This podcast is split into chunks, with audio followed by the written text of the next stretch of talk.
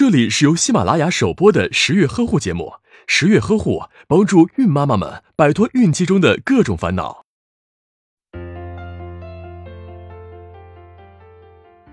你担心乳腺增生久了会癌变？Don't worry，癌变真有这么容易的话，地球人早灭绝了。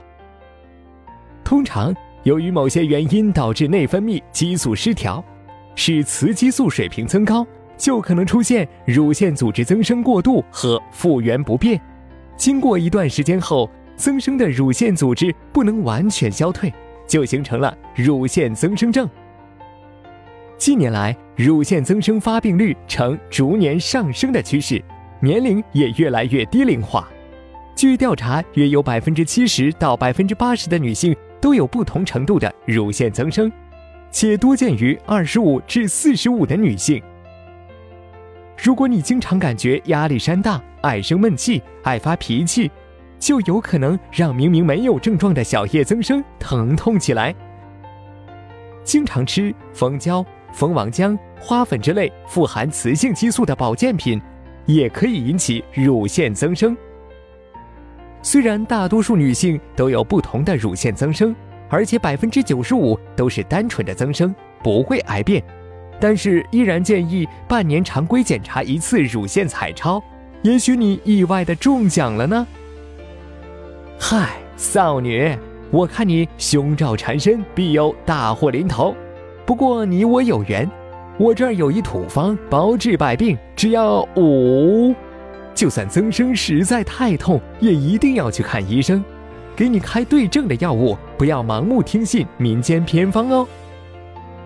平时要学会乳房自我检查方法，养成每月一次的乳房自检习惯。在月经过后或两次月经之间，此时乳房比较松软，无胀痛，比较容易发现异常。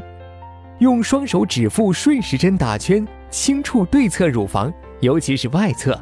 如果发现较硬的肿块或者乳头溢液，就要及时就医了。同时要建立良好的生活方式。调整好生活节奏，保持心情舒畅，坚持体育锻炼，避免和减少精神、心理紧张因素，都可以有效预防乳腺增生。什么？你说硅胶、丰胸按摩？No 做 No die，别怪我没提醒。这些东西包括延缓衰老、改善肌肤的激素类保健品，请务必远离。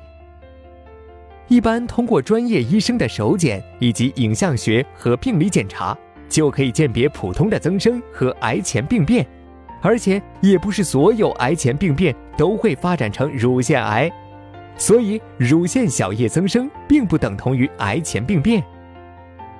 孕期随着激素水平的增高，乳腺增生的可能加重，不过这都是正常的生理变化。随着年龄增长，绝经后雌激素也会越来越低，乳腺组织退化，小叶增生也会慢慢好转喽。